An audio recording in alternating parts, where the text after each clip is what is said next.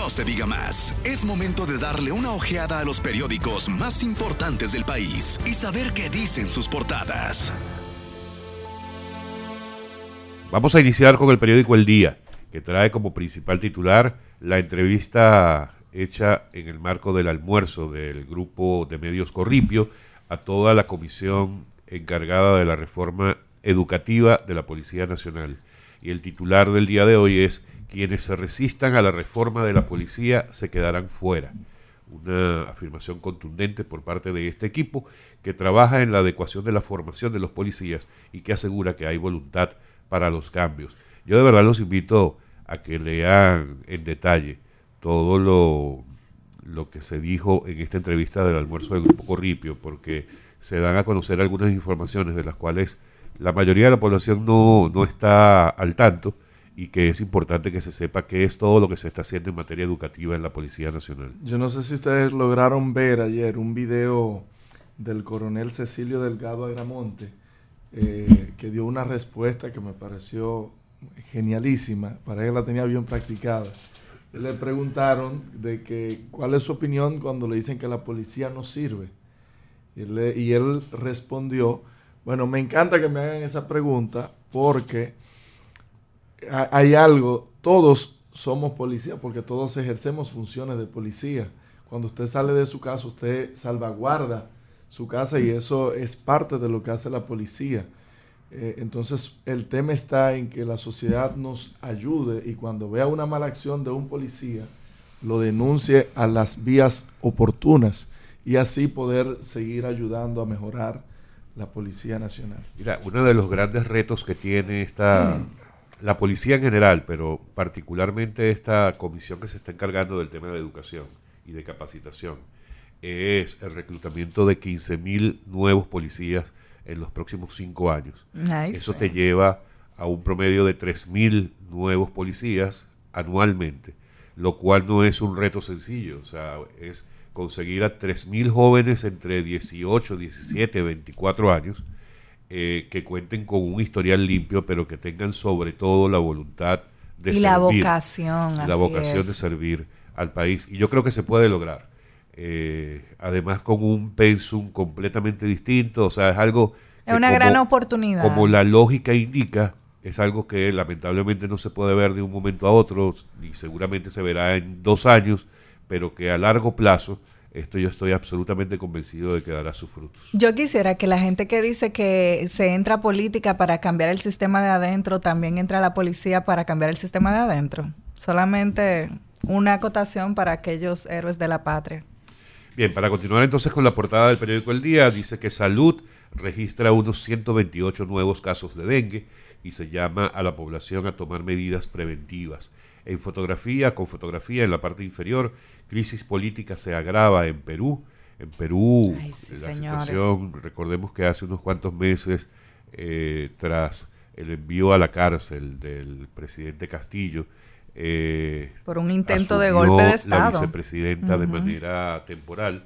Se supone que debe llamarse a nuevas elecciones en los próximos meses, pero la verdad es que la inestabilidad política definitivamente se mantiene en ese país y en estos últimos días las marchas en las calles han sido realmente contundentes, haciendo un llamado para el cambio definitivo de, la, de quien hoy día eh, está llevando las funciones de la presidencia de la República.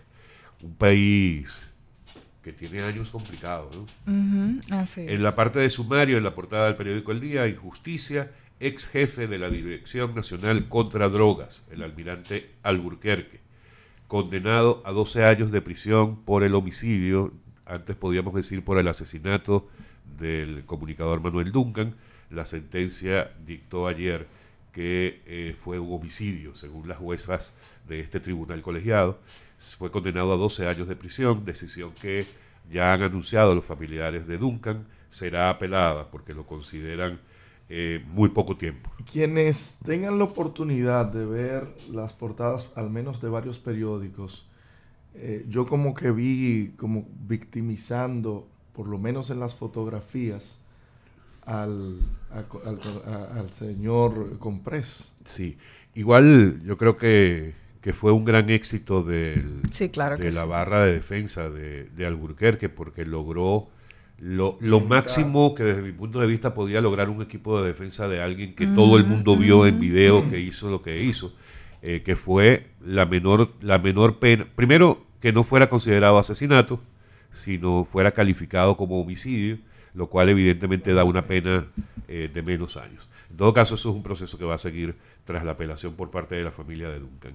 Cese del pacto serial de, de Ucrania podría disparar los subsidios y eso es una nuevo, un nuevo problema desde el punto de vista económico internacional. Hubo ataques a las embarcaciones que ya habían salido del puerto. Y ya han anunciado que, que continuarán con esa, con esa ofensiva. Los rusos, que cualquier embarcación de granos que venga, bueno, cualquier embarcación con productos que vengan de Ucrania o que vayan a Ucrania van a ser atacados. ¿Qué nos dice el periódico El Caribe? Banco Central explica el uso dado a los 58.741 millones. Montos se encuentran distribuidos en los sectores de comercio con unos 28 mil millones a las MIPIMES, 9 mil millones a los hogares. ¿Cuántos carros se compraron con cuartos? Y 5.900 millones en otros acápites. En la foto principal, una joven con una niña bañándose en una fuente. El calor extremo sofoca al mundo. Así es. Eh, en China, por ejemplo, en Turpan, eh, hacía una temperatura en el día de ayer de unos 52.2 grados. Wow. Y en España unos 45 sí. grados. Una total locura, de verdad que sí. ¿Tuviste la gente friendo huevos en la calle? Eh, ayer subieron unos videos, un periódico español, de personas con un sartén en plena acera friendo un huevo para demostrar lo fuerte que estaba la ola de Pero calor. desde las 8 de la mañana pusieron ese sartén ahí. Urólogo Pablo Mateo superó limitaciones y esta es una, una bonita historia de superación y de resiliencia que les invito a leerla los estrategas detrás de la campaña de Lionel. ¿Ves? Pero estos salieron sin fotos, ¿eh? Ay, ¿qué pasó ahí? ahí? Hay pro otra protesta. No, ¿qué va a pasar con el Caribe con tantas mm. protestas? Está Roberto Rosario, César Fernández, Iván López, Natanael Concepción, Joaquín Jerónimo eh, y lideran José Vargas. Ley de extinción de dominio no entrenará, no entrará este mes en vigor. Como había establecido el proyecto. Como había establecido el proyecto de ley, entraría este, a final de este mes, será aplazado al 28 de enero. Obviamente, si el Senado aprueba, ayer fue aprobado en dos lecturas de urgencia en la Cámara de Diputados y Corte condena a 12 años al Alburquerque Comprés por muerte del comunicador Manuel Duncan. ¿Por qué, por qué Estrella eh, ralentizaría un proyecto que le envíe Pacheco? Yo no, no sé por qué sugieres eso. Ellos hay, son... No, hay una, una quequilla ahí, hay una... No, ya rompieron relaciones bilaterales. Carita, ¿qué nos dice el nuevo diario? Pues el nuevo diario nos trae en fotografía principal a Orlando Jorge Villegas, quien ofrece detalles de su propuesta como precandidato alcalde en el Distrito Nacional. También el Banco Central en la portada. El Banco Central le responde hey. a la fuerza del pueblo y dice desembolsos a sectores productivos, hogares y las MIPIMES superan 58 mil millones. Tribunal condena a 12 años de cárcel a Félix Alburquerque por muerte de Manuel Duncan. En otro orden, revela que exploran con la oposición negociar apoyo a juicio político. Además, Jorge Villegas afirma que la Cámara de Cuentas está en el limbo y sus decisiones no tienen ninguna validez. Eh, Karen Ricardo desea a El Boli que en su nuevo partido reciba el apoyo que siempre le dio el PLD. Karen, ¿eh? Karen no es fácil. Que reciba ahí apoyo. Soto Jiménez, ex jefe de las Fuerzas Armadas, asegura que migración haitiana que vive el país es desbordante e indetenible. Y Víctor Bretón destaca los logros de su gestión. No descarta que sea el candidato del PRM en Canca La Reina. En el editorial de don Percio Maldonado, llenos de historia. No somos el país más rico de América, ni pensarlo, pero sí tenemos nuestras particularidades, según menciona don Percio Maldonado. Muy editorial, de verdad que sí. Así es. ¿Qué nos dice el Diario Libre, Odette? El Diario Libre nos trae como titular principal, señores, que Donald Guerrero contrató un lobista para enfrentar la acusación de caso Calamar. El exministro de Hacienda busca sembrar dudas en Estados Unidos. Se trata de un ex legislador republicano que ya ha movido fichas en ese país. Como fotografía principal. Interesantísimo ese tema. Interesantísimo. A les interesan estos temas judiciales y sobre todo el tema del lobby. Y, exacto, eh, House of Cards, el tema del poder y cómo se manejan las cosas, señores. Yo creo, yo creo en lo personal que, que lo hizo tarde o lo está haciendo tarde. O la noticia se dio a conocer ahora. Porque como ya dice que ha movido Pero no, por lo que por lo que leí en la, en la noticia, en la parte interior del periódico Diario Libre, que da bastantes detalles de la contratación y las acciones que ha ido llevando a cabo, pareciera que la contratación fue reciente, porque las acciones que menciona son de hace muy poco tiempo, porque además han sido conocidas. A modo de educación, el lobismo en Estados Unidos es, no es algo... No, no se penaliza, sino es algo muy normal. En realidad el lobby en cualquier parte del mundo es algo que se permite siempre y cuando sea ejercido de manera correcta. De manera ética. Lo que pasa es que en Estados Unidos está perfectamente regulado, cosa que no existe aquí. Aquí se aquí se, lo que se hace es ejercer tráfico de influencia, bajo el, el supuesto nombre del lobby. Eh, definitivamente un tema más muy interesante que debemos tratar con detalles más adelante. Como fotografía principal tenemos a Alburquerque siendo apresado, 12 años a Alburquerque compres por muerte de Manuel Taveras Duncan. La verdad es que es un tema que también estamos todos, bueno, de, de, forma satisfecha de que ya haya concluido de esta forma, ya que en un momento el pueblo dominicano se sintió un poco indignado porque las pruebas donde se veía el video que cómo fue el asesinato, no iba a ser usada ni siquiera eh, por las autoridades para este juicio, pero suerte que, que, sí se logró y se logró esta sentencia, que creo que todo el mundo está satisfecho con la misma. No, no todo el mundo está satisfecho con la misma. Muy poca gente está satisfecha con la misma. Porque... Esperaban más. Pero por supuesto. Claro.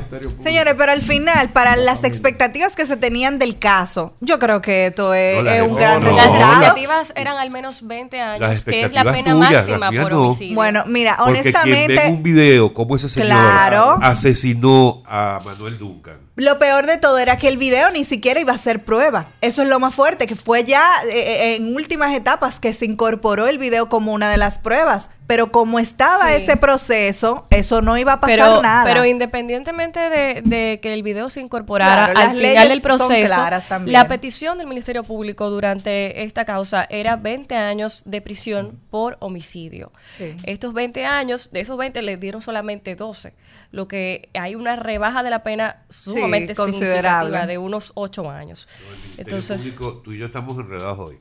El Ministerio Público solicitó asesinato, 20 años por asesinato. Luego variaron, y lo variaron a homicidio y con homicidio son 20 años. El asesinato es una pena agravada cuando hay alevosía y corresponde inclusive hasta 30 años si así lo solicitan. Pero los 12 años lo dan por el homicidio, precisamente. Claro, por eso digo que el tribunal falló con una pena menor de lo que solicitaba el Ministerio Público. Es lo que acabo de afirmar. Estamos y bueno, entre otras noticias, diputados posponen la ley. es que mis expectativas eran mucho más altas. No digo yo 20. 100. Una cosa si tuviéramos nuevo código penal, ha debido ser como 60 Así es, y otro es lo que la justicia hace. Pero bueno.